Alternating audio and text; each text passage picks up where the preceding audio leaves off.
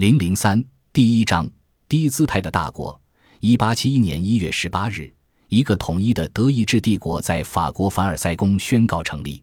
对于欧洲来说，这是一场地缘政治版图的革命。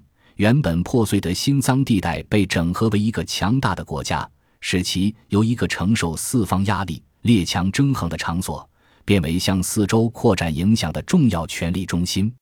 近两百年来，一直是法国在不断的努力，以获取欧洲大陆的霸权。此时，这一进程彻底结束。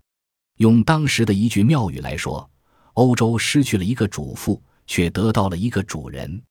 对于德国来说，统一则是他作为一个大国崛起的明确标志，同时也是他承受各种新的压力与义务的开始。很快，德国就发现自己陷入了历史上大国崛起的著名悖论。实力越是变得强大，其他大国就越是疑惧，它的外部安全压力反而不断增加。为了应对这种强大带来的风险，统一之初的德国试图放低姿态，采取一条低调路线。如果从大战略的角度来考察，这可被看作一个摸索时期。